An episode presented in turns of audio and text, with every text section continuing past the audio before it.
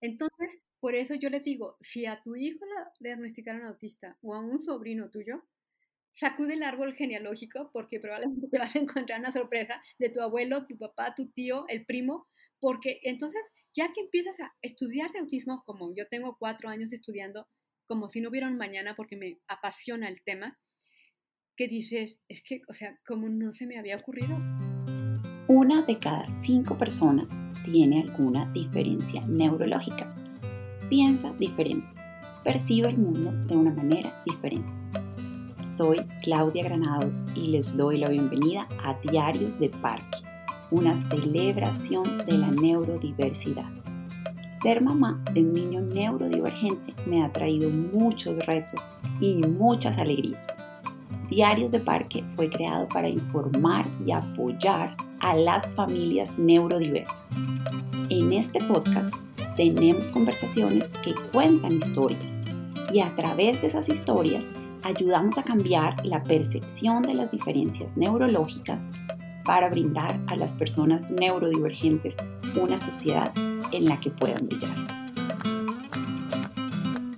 Hola a todos, bienvenidos a este nuevo episodio de Diarios de Parque. Hoy tengo una invitada muy, muy especial.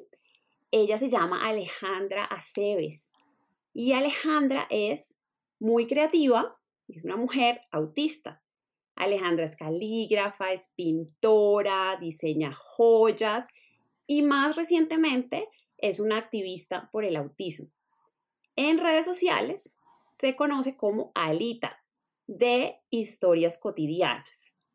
Y recientemente ella recibió su evaluación y diagnóstico de autismo, es decir, lo recibió en su edad adulta. Yo estoy muy feliz hoy por tener a Alejandra en Diarios de Parque eh, para conversar del autismo en primera persona. Entonces, Alejandra, muchas gracias por acompañarnos hoy aquí en Diarios de Parque. Al contrario, Claudia, gracias por la invitación.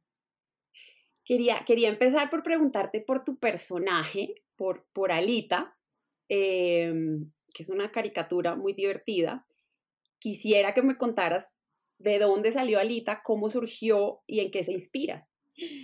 Mira, yo dibujo desde los dos años y pensaba que para todo el mundo era fácil dibujar. Entonces no le daba gran valor a, eso de dibujar. Sin embargo, en el 2012, primero de abril específicamente, eh, horario, cambio de horario de verano. A mí no me gusta madrugar y ya sabes que te quitan una hora. Y entonces yo tenía una libreta a un lado con una pluma porque acostumbro a tenerlo porque si se me vienen ideas en la madrugada o lo que sea, las anoto porque luego las ideas se te van. Entonces cogí mi libreta, hice una monita con el pelo parado, con ojeras hacia la mitad del cachete y le puse horario de verano, le tomé una foto, ah, la puse en pijama, ya sabes, todo así, la, la puse en pijama, la subí a Facebook y de tener siempre dos o tres likes, ese dibujo alcanzó los 100 likes. Así, todo el mm. mundo compartiéndolo y jajaja y demás. Y yo, ay, o sea, qué maravilla, o sea, no sabía que, que pudiera gustar tanto, porque imagínate, o sea, era en pluma un bosquejo súper rápido. Entonces, pues al día siguiente volví a subir otro y al día siguiente otro y entonces empezó a subir mi cuenta rapidísimo, mi cuenta personal. De ahí, eh, un amigo me decía, deberías abrir en Twitter una cuenta. A los dos años le hice caso en 2014 entré a Twitter, o sea, yo no me convencía, yo que ya, o sea, son demasiadas redes sociales. Ya sabía, ya había abierto la de la joyería en Facebook, no quería más. Pues total que abro Facebook. Mientras estoy subiendo dibujos, como el tercero, empecé a ver que daba vueltas y vueltas así. Yo veía como tres seguidores, siete seguidores, 15 seguidores, 100 seguidores, y yo, wow. Entonces, ya sabes, eso me motivó más. Y de ahí, eh, un chico me dice, oye, no sabía que tenías cuenta de Instagram. Y yo, no, no tengo. Y dice, es que me saca un screenshot y me lo manda.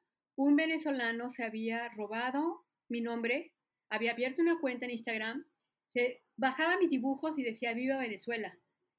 O sea, ah.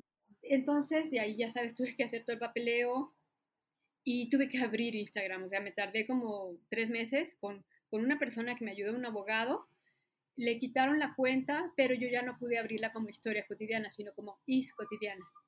Y de ahí, al poco tiempo, como al año, abrí Facebook y resulta que Facebook es la que más seguidores tiene. Ah, fíjate. Como ves, pero así empezó, o sea, eh, yo dije, bueno, voy a, abrir, a platicar de la vida diaria, o sea, de lo que me haga reír, de lo que me haga enojar, de lo que me haga sentirme triste y todo lo dibujaba. Entonces, Alita tiene mucho de ti. Sí, claro, o sea, eh, también dibujo cosas que le pasan a otras personas o que me hacen reír o que me parecen interesantes y siempre les doy el crédito. O sea, por ejemplo, en Twitter vas a ver, por ejemplo, dibujo inspirado en el tweet de fulano de tal o dibujo inspirado en la frase de tal libro.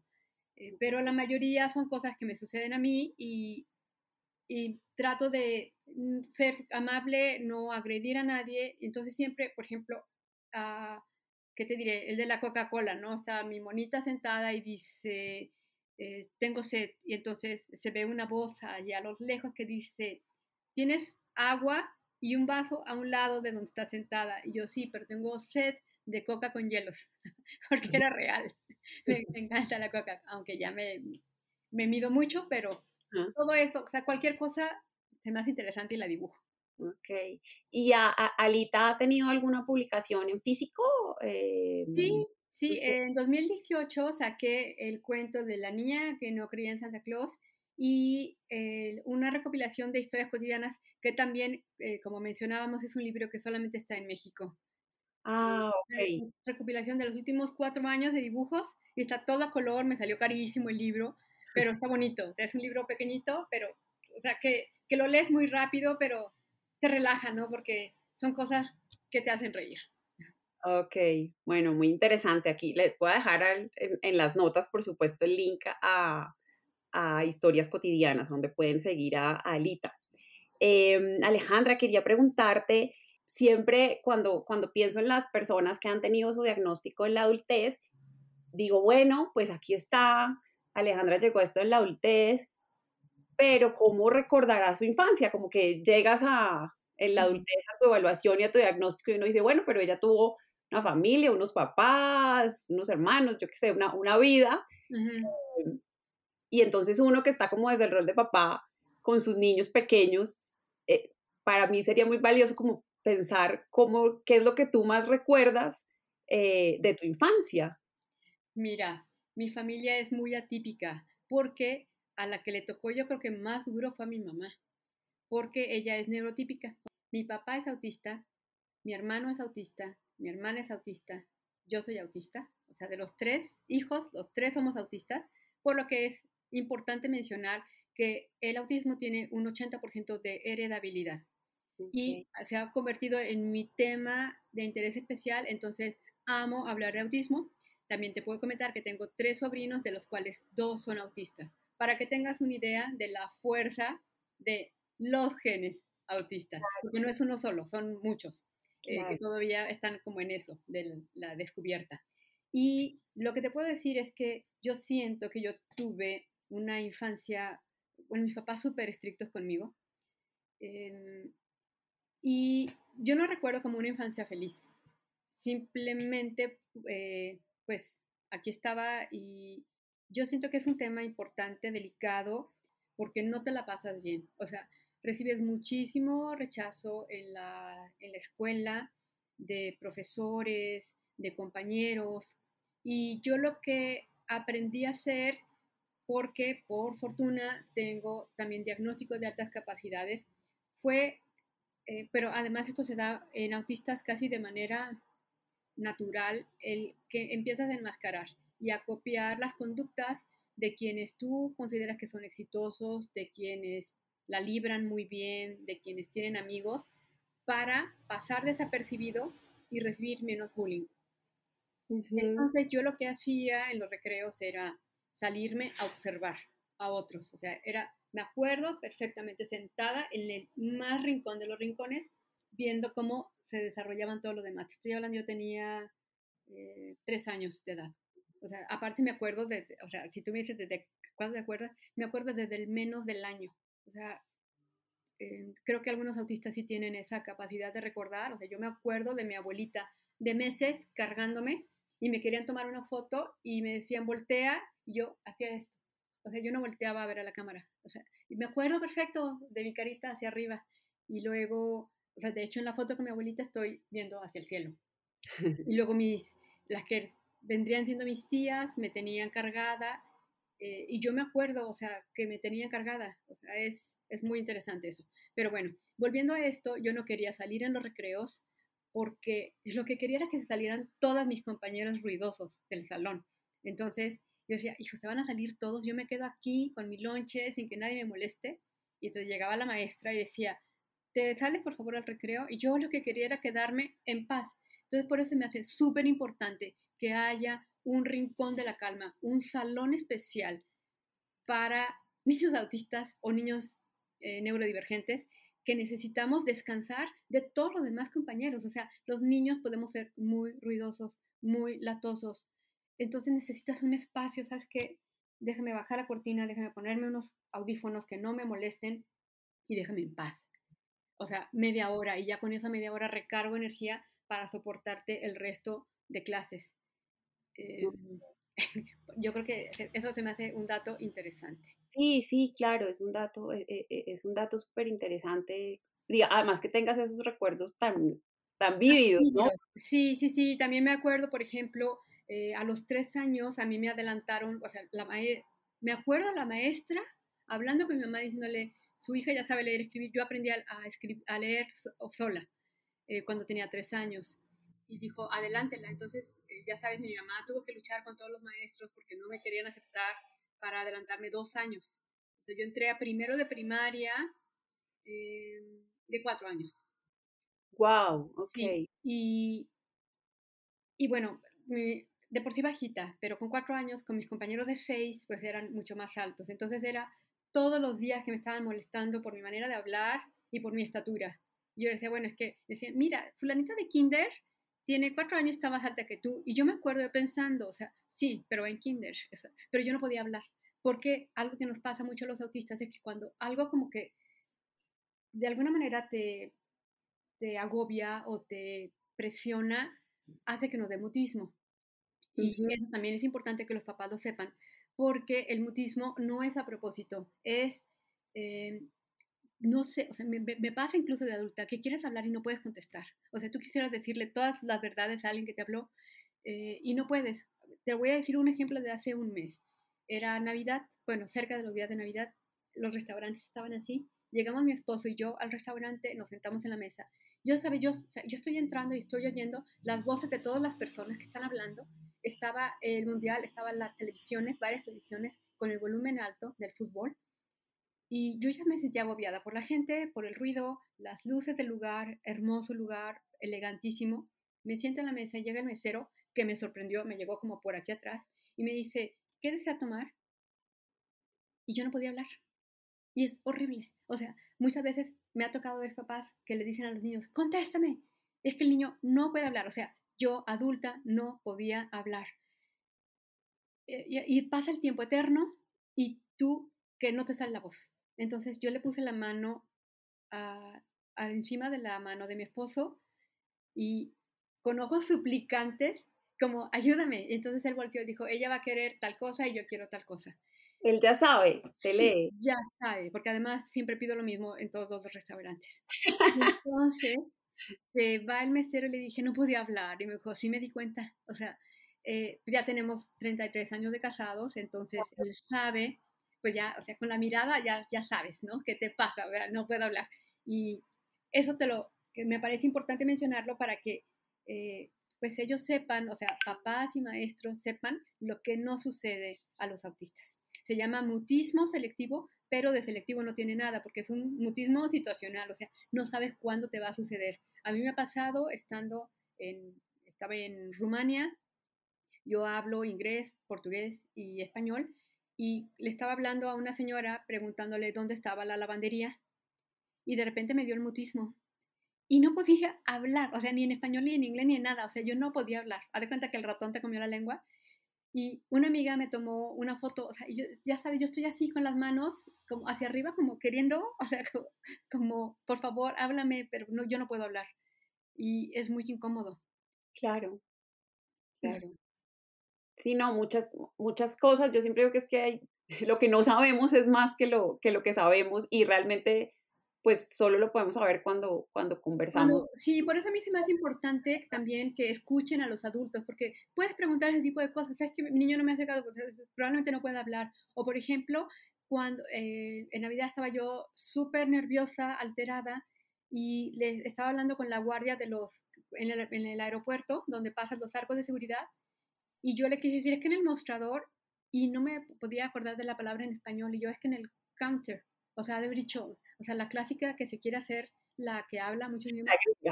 no me podía acordar de la palabra en español y, el español es mi idioma. Imagínate qué horrible se siente. Pues bueno. Pero bueno. Y bueno, quería, quería preguntarte cómo, cómo es que tú llegas a ese, a ese diagnóstico en la adultez, cómo es ese proceso, cuánto demora, cómo se da ese proceso hasta, Sí, quiero comentar algo que, que, que, no terminé de decirte, es que se me fue el rollo de lo de la niñez. A mí me gustaba muchísimo dibujar y leer, pero mi mamá decía, no estás haciendo nada, ven a ayudarme a trapear, a barrer, a lavar trastes. Eh, o, por ejemplo, me obligaba a hacer la ensalada yo tengo una alta sensibilidad sensorial.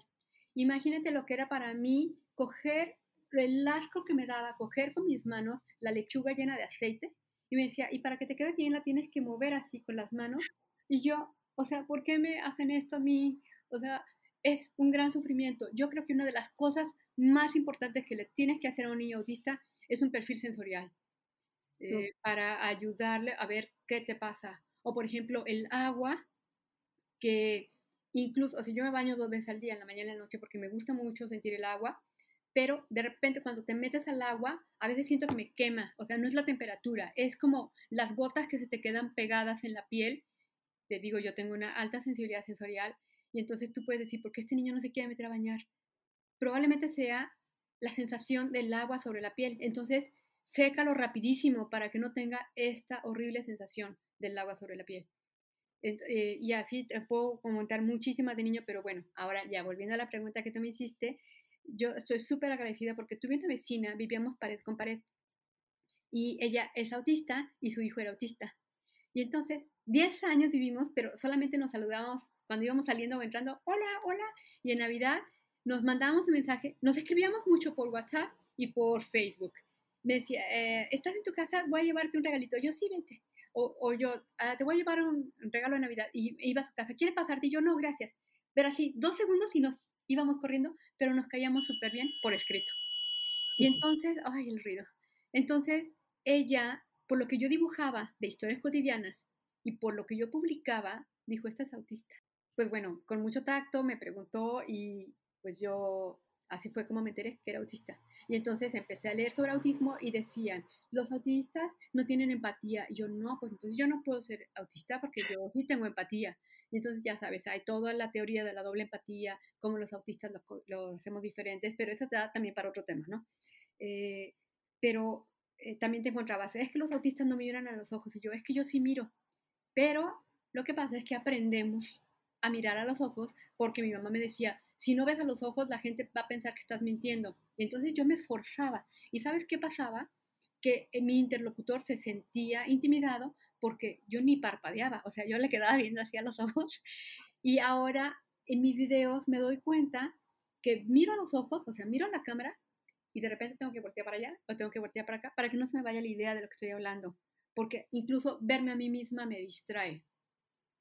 Por eso no miramos a los ojos. Y entonces cuando me ha tocado ver terapeutas que le detienen la carita al niño para decirme, mírame a los ojos, yo le digo, a ver, no lo obligues y además, para escucharte, tiene la oreja, no necesita verte a los ojos.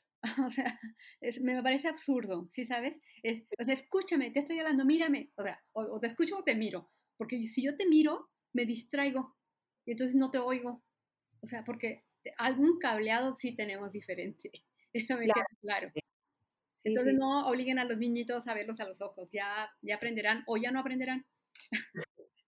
Sí, sí, sí. Y, entonces, esta eh, vecina, eh, amiga tuya, te, te preguntó o, directamente o... Me dijo, ¿conoces a alguien autista? O sea, fue muy discreta. Y yo, sí, Ana, dije, pero estoy súper ocupada, porque aparte yo siempre estoy súper ocupada. Le dije, luego te contesto. Yo me acordándome de mi sobrino recién diagnosticado autista.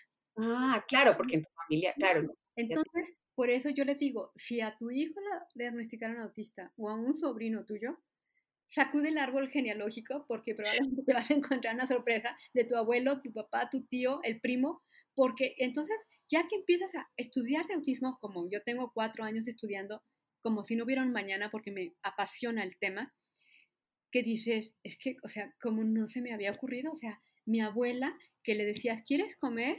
Y ella volteaba el reloj y decía, faltan cinco minutos, en cinco minutos me va a dar hambre. O sea, eh, le decías, ¿quieres uvas? Solo cinco, por favor. O sea, y no le podía dar seis uvas. Yo me acuerdo, por ejemplo, cuando tenía mi vaso de agua fresca en la mesa, mi mamá decía, eh, ¿quieres más agua? Yo sí, hasta la mitad. Y yo le ponía el dedo y ella me llenaba el vaso. Y a mí me molestaba muchísimo porque yo había dicho hasta la mitad. Entonces, mi papá, autista, cuando yo le decía, eh, me, me, decía, ¿quieres más agua? Yo le ponía el dedo. Mi papá, exactamente a la mitad del dedo, levantaba la jarra. Yo decía, es que mi papá sí sabe servir el agua, o sea, mi papá sí me entiende. Mi papá, pues era autista también. O sea, eh, si te dices a la mitad, es a la mitad. ¿Por qué? Por ejemplo, si me dices, si me pones mucha comida en el plato, yo me abrumo y no como, o sea, me da asco. O sea, digo, no. O por ejemplo, si se tocaba el frijol, el juguito del frijol con la carne, yo no comía, o sea, qué ansias. Entonces mi mamá me ponía cinco platitos, o sea, poquita carne, poquito frijol, que nada se rozara con nada. Mi mesa la mesa de mi hijo, así, tal cual, todo separado. Y hasta la fecha, ah, bueno, ya después de que me casé, que yo tenía que lavar los platos, entonces comencé a aceptar que la comida conviviera una con otra en el plato, pero sin que se toque. O sea, y como la orillita del plato, la otra orilla, y la otra orillita, para que nada se toque entre sí. Mira que me surge la inquietud porque, bueno, y me preguntaba si para para la, evaluación en la adultez se usan las, eh, las, mismas escalas o qué escala te aplicaron a ti o, hay algo específico eh, ah. para un diagnóstico en la adultez, porque claro, ya traes pues una historia muy larga de desarrollo. Mira, para un adulto es muy difícil obtener diagnóstico porque hay muchos psicólogos que no se han seguido preparando que piensan que con la media hora que tuvieron de autismo en el colegio, en la universidad, fue suficiente, pero tienes que seguirte preparando. O sea, y si te quieres dedicar al autismo y diagnosticar autismo, tienes que estudiar todos los días, porque em, primero, pues nosotros obviamente ya, ya no vamos a tener las mismas estereotipias o las vamos a controlar de mejor manera que cuando éramos niños. Ya no me vas a ver haciendo esto. Cuando estoy contenta, sí, pero por lo general me, me comporto.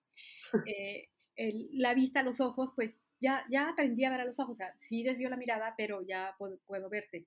Eh, ya tengo muchos años de, más, de enmascaramiento, que ya me las sé muchas, em, pero el autismo te va a durar toda la vida. O sea, si mi papá que tiene 84 años, si tú lo ves, pues ya, o sea, obviamente tuvo su familia, eh, ha sido muy exitoso, los mantuvo a todos, mm, pero tiene sus autisteces, o sea, eh, él come como un pollo súper selectivo. Por ejemplo, hizo una lista a mi mamá de la carne, como la que, la carne de tiritas no la quiero nunca, ni en caldo, ni separada, ni en tortita, o sea, y le hizo la lista, ya sabes, me dio muchísima risa. Eh, o por ejemplo, a él le encantan las lucecitas, eh, te digo, a sus 84 años, tiene toda la casa decorada como si fuera Navidad, los 365 días del año. Y me dice mi mamá, fui a verla ayer y me dice, ¿ya viste la cochera? Está el coche de mi papá, o sea, el normal en el que se va a su trabajo, y al lado está un helicóptero de juguete, como de 30 centímetros, estacionado, porque se fue a comprar su helicóptero, o sea, como si fuera un niño. Sí, sabes, es, eh, no se nos va a quitar ese, el autismo nos dura para toda la vida. Volviendo al diagnóstico, te digo, primero hay que buscar a alguien que sepas que ya diagnosticó a otras personas autistas, adultas, que tengan la experiencia y más en mujeres, porque las mujeres todavía enmascaramos más. Por lo general lo que te pasan es el A2. Tú en el cuestionario que me mandaste me preguntaste sobre si había sesgo. sí hay sesgo, porque las mujeres, además de que enmascaramos muy bien, nuestros intereses específicos difieren de los niños. Vamos a suponer, un niño varón es muy posible que le gusten los carritos o le gusten los dinosaurios o le gusten los mapas. Y tú vas a decir, ¿sabes qué? Pues este niño, o sea, por, nada más por saber eso, ya te puedo decir que es autista. Las niñas nos pueden gustar los gatos, que aquí tengo varios, un gato aquí atrás, un gato aquí a un lado, ya de veras. Nos pueden gustar las celebridades, que puede parecer, a mí no, ¿eh? pero a muchas amigas les gustaban, no sé, eh, un artista famoso y llenan todo y hacen el álbum y hacen, son súper fans de eso, que, que es muy aceptable en las niñas. O somos un poco más tímidas, hablamos menos, dicen, ah, pues es que es una niña tímida. Y no te puedes imaginar que esa niña no es tímida, o sea, que probablemente sea autista. Eh, yo hice, mm, eh, empecé a estudiar la carrera de psicología, la dejé, pero en una de las tareas eh, dice, ¿qué le dirías a un psicólogo? Y entonces yo lo, lo hice como, sabes que si te, a un maestro o a un psicólogo, si ves una niña bien portada, que saca buenas calificaciones, que no quiere salir en el recreo, que no tiene amigas, que se la pasa leyendo, haz de una evaluación de autismo. Probablemente te podría sorprender y darte cuenta que esa niña es autista. ¿Y por qué sirve saber que un niño es autista, niño o niña? Porque el niño va a aprender a saber que no es que esté mal él, o sea, que no es un niño malo, que, que no es un niño defectuoso, sino que simplemente es diferente, que tiene un cableado distinto y va a aprender a poner límites. Por ejemplo, eh, a nosotros nos desgasta mucho las fiestas y las reuniones. Entonces, yo ahora que hago, evalúo. A ver, voy a tener una, una reunión con Claudia ahorita en un podcast. No voy a tener ningún otro evento. Un, eh, otro evento puede ser recibir una amiga, hacer una llamada telefónica. ¿Por qué? Porque a mí esto me significa un gran desgaste. Entonces, aprendes a poner límites. Yo sin saberlo, cuando tenía 15 años, cuando cumplí 15, mi mamá me dijo, ¿vas a querer fiesta? Le dije, no. O sea, yo pensé, no, por favor, no, fiesta no. Y ella, ella es neurotípica, se le hacía lo máximo, me hizo una fiesta sorpresa. Llego a mi casa oh. después del colegio y están todas mis compañeras. ¡Sorpresa! Casi me da un infarto cardíaco. Yo le dije a mi mamá, te dije que no quería fiesta. Me metí en mi recámara y me encerré. Y ¿sabes qué hicieron? Festejaron todas con mi mamá. Partieron se la pasaron padrísimo. Y yo salí cuando todas se fueron. Entonces, si un niño autista te dice que no quiere fiesta, es que de verdad no quiere fiesta. O sea, dile, ¿qué te gustaría? Mi mejor Navidad fue esta que acaba de pasar. ¿Sabes cómo fue? Me fui a Guatemala con mi esposo de vacaciones unos amigos de él nos invitaron a pasar Navidad porque ¿cómo va a pasar alguien solito Navidad? Y yo le dije a mi esposo, de hecho hicieron comida especial para nosotros. Y le dije, no, no quiero ir. Eh, me dijo, sí, yo respeto lo que tú, ya sabe que soy autista. Fuimos a una panadería, compramos una charolita de carnes frías, un ponche de bolsita, lo calentamos en el micro, en el cuarto de hotel, a las siete y media, que es mi hora de cena, entre siete y siete y media, porque no me gusta. Yo dije, o sea, vamos a ir con tus amigos y van a querer cenar a las doce y yo voy a estar de mal humor porque tengo hambre y porque pues no es hora de cena. Dije, entonces cenamos a la hora que yo quiero, cenamos a las, a las siete y media de la noche, súper, así, súper, mm, eh, como una cena de casa y nos fuimos a las ocho y media, una ducha, nos fuimos a cada quien con su celular y a las nueve de la noche como pollitos nos dormimos. Entonces no oí los ruidos de los petardos que son muy alteradores y fue la mejor Navidad de toda mi vida. dije, ¿cómo no se me había ocurrido hacer esto antes? Con lo cotidiano. Con lo cotidiano. O sea, eh, puedes probablemente, o sea, si me preguntas a mí, ¿sabes qué? ¿Quieres celebrar Navidad? Haz una comida, un día normal eh, con los papás, pero eh, mi cena, tranquila, respétamela y yo voy a hacerla más feliz. Entonces hay que preguntarle al niño cómo le gustaría o, o no, no cambiarle tanto la ropa incomodísima que te pone, ya sabes, la ropa, de, la ropa elegante de salir es muy incómoda. O sea, te pones tacón y te pones medias y estás todo así. No, o sea, yo me la pasé eh, pues, en, en, mi pijama cenando súper a gusto. Yo, es que fue la mejor Navidad. Qué bueno. Sí. Qué bueno, maravilloso. Y me preguntaba eh, ¿hace cuánto fue ese, eh, fue tu diagnóstico? ¿Hace cuánto? Mira, mi amiga me descubrió hace cuatro años y medio más o menos y mi diagnóstico oficial tengo apenas año y medio. Eh, pasé también, una psicóloga de Guatemala me había diagnosticado, pero no me dio mi papel y para mí siempre es importante tener un papel. Entonces cuando le escribí dos años después, me dijo, es que ya, ya estoy trabajando en otro lado, en el gobierno y no te puedo dar. Yo, oye, pero ya me lo hiciste. Dices que nosotros en Guatemala llevamos folios. Total que no me lo dio. Yo dije, ay, ¿qué tan difícil es? Pues me lo saco aquí en México. Pues fui con una psicóloga que me traumó, que después de oírme dos veces y darme un cuestionario ridículo del año de la canica, diciéndole que lo llene tu mamá, yo, oye, esto, veme la edad, eh, se levantó y me señaló con su mano la puerta y me dijo, tú no tienes nada. Y yo dije, es que cómo puedes decir que no tengo nada si me has visto día y medio, o sea, una hora y media. Y me dijo, tú ves a los ojos y los autistas no ven a los ojos. Tú ganaste medallas patinando sobre hielo y los autistas tienen eh, problemas motores. Y yo, yo patinaba ocho horas practicando para lograr lo que logré. Sí, pero los autistas no pueden. Dice, eh, los autistas no pueden tener amigos ni pareja y tú estás casada y tienes amigos. Qué poco preparada, qué poco profesional.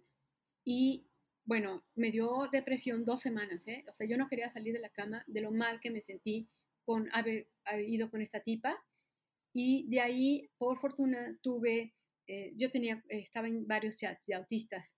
Un amigo de de Perú, que era presidente de una asociación de allá, me dijo, mira, busca a EITA Autismo, que están aquí en Lima, te pueden mm. hacer la evaluación por Zoom.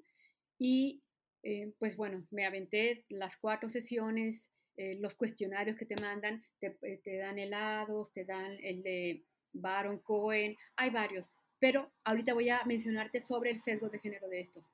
Y bueno, finalmente me dieron mi diagnóstico y cuando me dieron mi diagnóstico lloré porque para mí fue la explicación de que todo lo raro que había sido toda mi vida tenía un porqué y era que era autista. Eh, se ha comprobado que, por ejemplo, en helados de niños, cuando se las hacen a niñas, cuando tienen una fluidez verbal, em, las califican como que no, tienen, que no cumplen el criterio de autismo. Sin embargo, deben ser muy inteligentes y muy bien preparados para observar que esa niña probablemente está hablando con una gran fluidez, pero sin tener esa interacción social. Yo, por ejemplo, a los tres años podría hablarte, vamos a suponer, a mí me encantaban los pintores. Entonces yo te podría hablar de Leonardo da Vinci y de Monet y de Manet y de Cézanne, pero estaba hablando como para mí. O sea, yo no me estaba comunicando contigo. A mí no me interesaba si le interesaba a la otra persona lo que yo estuviera diciendo. O si me preguntaban algo, pues, eh, ¿tienes hambre? Yo le podría contestar, eh, ¿sabías tú que Monet, bla, bla, bla, bla, bla, bla, bla? Y, y en 1847, ¿sí sabes? O sea, eso no lo consideran. Y entonces por eso existe ese sesgo.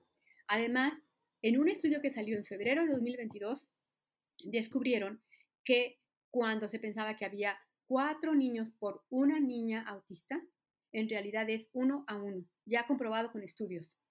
Y, eh, por ejemplo, la OMS dice que hay 160 autistas por eh, cada neurotípico, eh, uno, o sea, uno a 160. En realidad, en, por ejemplo, en la CDC de Estados Unidos dice que es uno en 44. Sí. Entonces, hay, hay, muchas personas que no saben que son autistas y que andan por ahí por la vida, por eso les recomiendo mi libro, para que cuando lo lean digan, como dice mi libro, ¿yo? autista, así tal cual. Sí, sí, hay, hay, creo que hay mucho, eh, digamos, mucha eh, todavía que entender, ¿cierto? Eh, para comprender de verdad qué es el autismo. Yo escucho tus historias y pues hay muchos lugares comunes o como esta figura, digamos, típica de, del autismo que debe cumplir con toda una serie de características, pero no se entiende simplemente como, como ese espectro, como un neurotipo distinto en donde pueden tener algunas características, pero, pero no todas. Eh, me sorprende también de tu relato como pues que es reciente, esta historia que me estás contando es de apenas, hace apenas unos años, eh, y de profesionales dentro de, del área de la salud, ¿no? Entonces, em, digamos que lo, que lo que lo que te entiendo es que realmente es, es difícil eh, poder llegar a un diagnóstico en, eh, en, la adultez. Sí, además hay muchas condiciones que se sobrelapan, no se dice sobrelapan, se, sobreponen al autismo, que se parecen muchísimo al autismo. Por ejemplo, el TDA, el trastorno de déficit de atención con o sin hiperactividad, pero que además pueden coexistir. Ayer me dieron mi diagnóstico de TDA, eh, eh, diagnóstico TDA moderado del tipo inatento. Entonces, ¿qué pasa con una niña que, como yo, o sea, yo estaba en clases, altas capacidades, me estaba hablando la maestra y yo estaba dibujando. Pero al momento que me preguntaba, yo sabía de qué me estaba hablando. Y entonces esa maestra me dice, em, Alejandra, si pusieras más atención serías la número uno de la clase. Y mis compañeras les contestaron, es la número uno de la clase. O sea, yo era la primera, o sea, sacaba 10 en todo. Entonces, em, lo que te quiero decir es que, bueno, de, las coexistencias y las que se sobreponen, está, te digo, el TDA, eh, la bipolaridad, el trastorno de, perdón, el trastorno límite de personalidad, el estrés postraumático y las altas capacidades, o sea, aquellos niños que tienen una inteligencia con un eh, IQ superior a 115, si mal no recuerdo. Eh, si tú empiezas a leer sobre las personas súper inteligentes y los autistas, dices, ¿en dónde radica la diferencia? Es, son sutiles. Y, pues, por ejemplo, en mi caso, yo pensaba, dije, bueno, todos mis problemas de razonamiento son por la inteligencia, porque yo estudiaba sobre inteligencia. Yo decía, ah, sí, o sea, es que eh, tengo altas capacidades y por eso no me llevo bien con las demás personas, hasta que supe que no era solamente la inteligencia, sino también era autismo. Sí, al final, como que, y, y, y por eso te preguntaba cómo había sido ese proceso no solo de diagnóstico, sino más bien como de evaluación, tal vez es como una palabra más correcta, porque al final eh, el punto es que hay que mirar a cada, a cada ser humano en específico, ¿cierto? Y pensar, bueno, ¿qué, qué necesita eh, esta persona para tener bienestar? Que al final es como... Exactamente. ¿no? Has dicho la palabra clave. Cada persona y bienestar. O sea, son dos palabras clave, porque muchas veces piensan que el autismo es como una regla donde eres menos autista o donde eres más autista, cuando en realidad es como un círculo donde yo puedo tener más habilidades o más dificultades, no solamente de mi manera normal de ser, sino en situaciones de estrés o de ansiedad, por ejemplo, esa que me tocó en el restaurante que yo no podía hablar, en ese momento yo me hubiera convertido no, no me hubiera. Me convertí en un autista severo, de los que no pueden hablar. Ah, Entonces, tú dices, por eso nosotros no decimos que hay autismo nivel 1, nivel 2, nivel 3, sino que es un autismo que puede fluctuar durante el día en la misma persona con diferentes necesidades de apoyo dependiendo de los factores que lo rodean, de la, de la hipersensibilidad. Por ejemplo, si a mí me das una cosa poquita caliente o que vibra, yo la voy a aventar porque te digo que yo soy muy, tengo una alta sensibilidad y no soporto muchas cosas. Entonces, ¿qué diría? Si tú ves solamente ese pedacito, vas a decir, esta niña es una autista severa, o sea, no puede coger nada con la mano. Cuando un autista severo probablemente no te va a decir, es que no es que yo no lo pueda coger, es que no soporto la temperatura de la botella. Sí, eh, hay que mirar a cada, a, cada personaje en su, en su individualidad, al fin. Exactamente. Y ver cómo lo puedes ayudar en sus necesidades específicas. En sus necesidades específicas, que un poco escuchando tus relatos, yo decía, no, pues el papá la tenía clara, le, le sirvo el agua hasta donde ella quiere y todo está bien. y, y, así seguramente habrá muchas... Cuando era, cuando era bebé, estaba yo en la cuna y dijo mi mamá que lloré todo el santo día. Y em, no me calmaba con nada. Mi mamá estaba desesperada. Imagínate un bebé llorando. Tenía menos de un año. Llegó mi papá y le dijo a mi mamá, eh, la niña no ha dejado de llorar en todo el día. Entonces mi papá se acercó a la cuna y me quitó los calcetines y dejé de llorar. O sea, seguramente tenía yo calor o me picaba la tela del calcetín porque yo solamente aguanto algodón o el resorte me apretaba, vete tú a saber qué. Sí, claro. Mi papá autista me quitó los calcetines, entonces yo ahora cada vez que veo un niño con calcetines y que está llorando, yo quítenle los calcetines. aunque no sea mío, aunque vaya yo en la calle, en el centro comercial y yo quítenle los calcetines al niño. O sea, tienes que ver eso, o sea, probablemente le está calando la etiqueta de la camisita. Eh, hace poquitito, cuando estaba haciendo las prácticas de mi maestría, dije, el primer día voy a trabajar con niños y a mí los niños me, me desesperan me llevé mi ropa más cómoda. Dije, ya me conozco, tengo que ir lo más cómoda. A la media hora me empezó a picar la etiqueta de una blusa que ya había lavado y que ya me había puesto y que ya conocía, pero era tal el estrés que estaba con los niños llorando, eran niños entre 2 y 6 años, que te empieza a agobiar la vida, ya sabes, y yo así como que arránqueme la etiqueta. Eh, o sea, empiezas a conocerte y pues claro. este estrés que estaba sufriendo. Sí, no, sé si esa sea de pronto lo que acabas de decir, empiezas a conocerte la respuesta para, mí, para la próxima pregunta que tenía, pero te la hago igual y es, bueno, viene, bueno, como todo este proceso, la vecina, este periplo para llegar a finalmente un diagnóstico. ¿Qué pasa después? ¿Qué, qué cambió en tu vida cuando ya tuviste finalmente eh, tu diagnóstico hace año y medio? Año y medio. Mira, primero pues, me, hice, eh, me hice activista de divulgación autista para poder ayudar a otras personas, principalmente adultos que están en mi condición sin saber que lo son y, no sabes, o sea, yo creo que fácilmente unas cinco personas a la semana me escriben diciendo que gracias a lo que yo dije, descubrieron que, que podían ser autistas. Y ya sabes, repartiendo los quiz estos de R2, que es gratuito y que no está validado, pero es muy certero, dando recomendaciones de, mira, de las que yo conozco, o sea, está fulanita de Danae en Tijuana, Ernesto Reaño en EITA, Perú, en Lima, está eh, Julio Rodríguez en Argentina, ya sabes así, contaditos con la mano a quien yo recomiendo para que les hagan diagnóstico. Otra cosa que aprendí... Mencionaste el R2, eh, sí, se, escribe, se escribe, se escribe www.r de dedo o de Oscar, S de Samuel, net diagonal ES, como de español, ah. diagonal.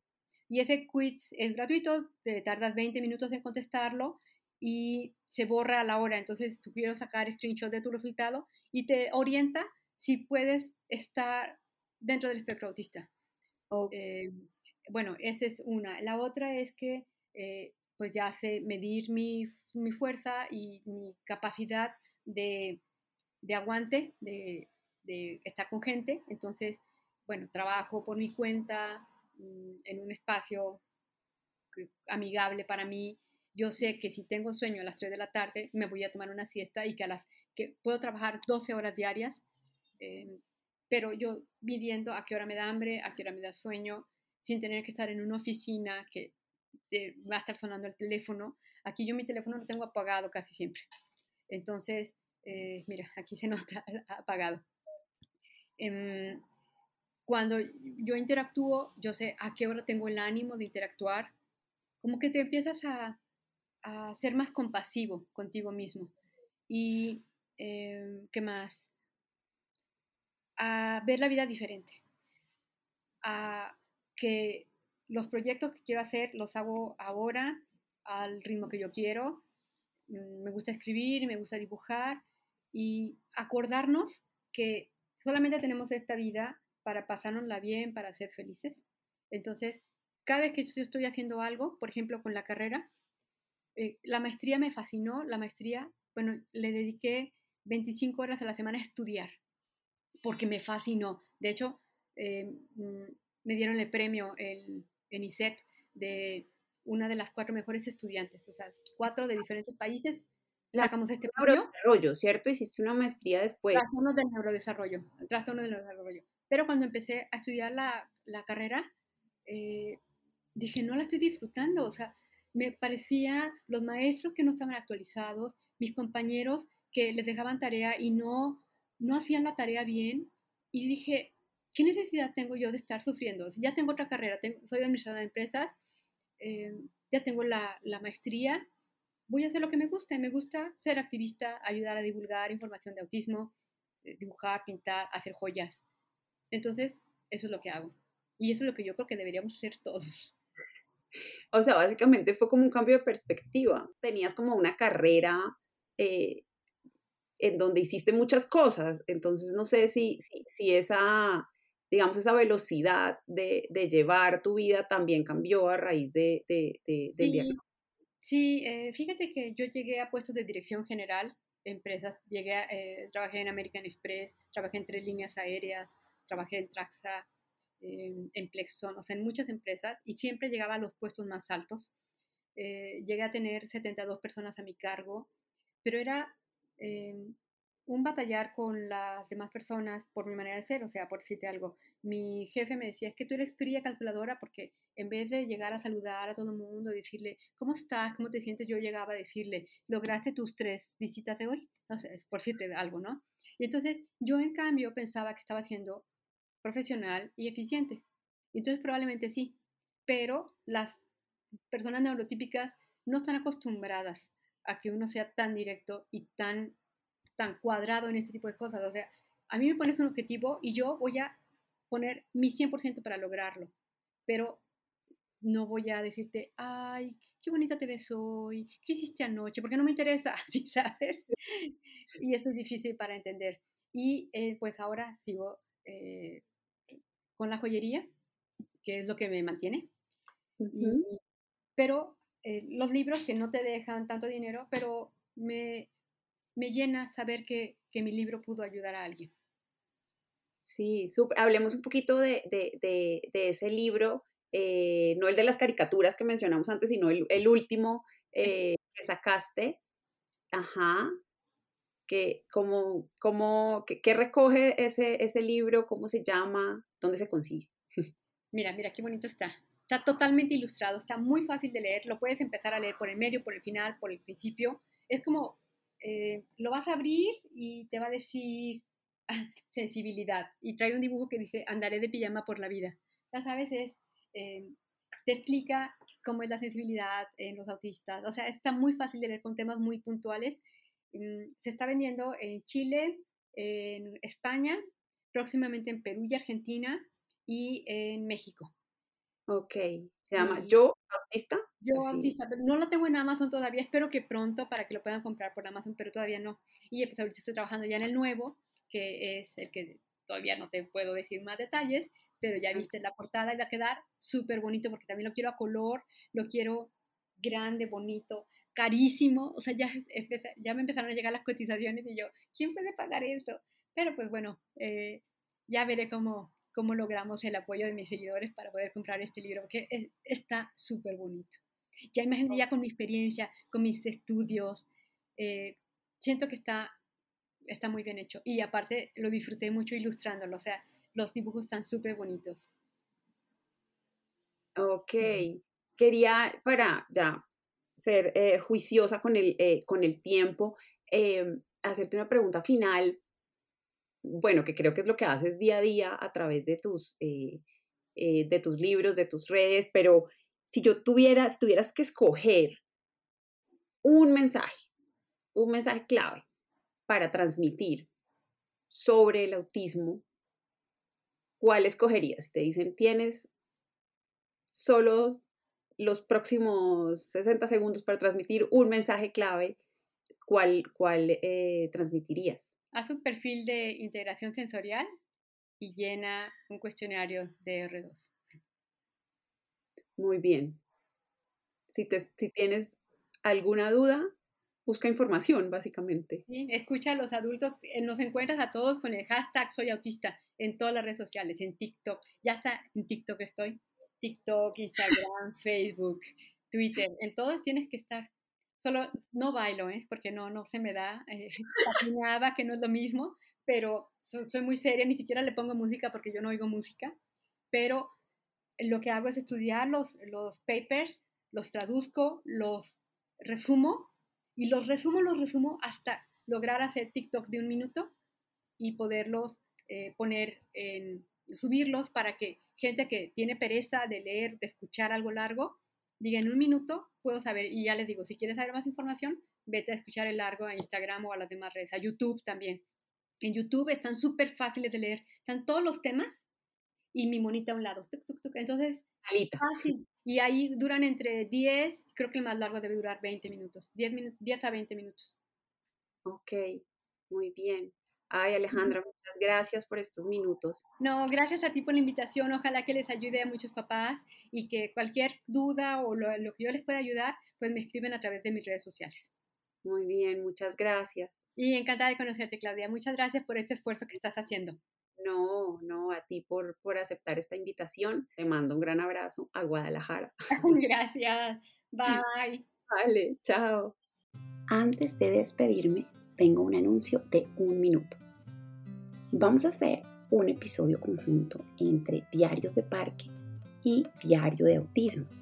En este episodio queremos responder las preguntas de nuestros oyentes. Así que pueden enviarnos sus preguntas sobre neurodiversidad y autismo al correo info diariosdeparque.com o si lo prefieren pueden enviarnos un audio a través del enlace que les dejaré en las notas de este episodio. Toda la información sobre este episodio conjunto la pueden encontrar en nuestras redes sociales. No sabemos todas las respuestas, pero podemos buscarlas y aprender en comunidad. Les mando un gran abrazo y muchas gracias por escuchar.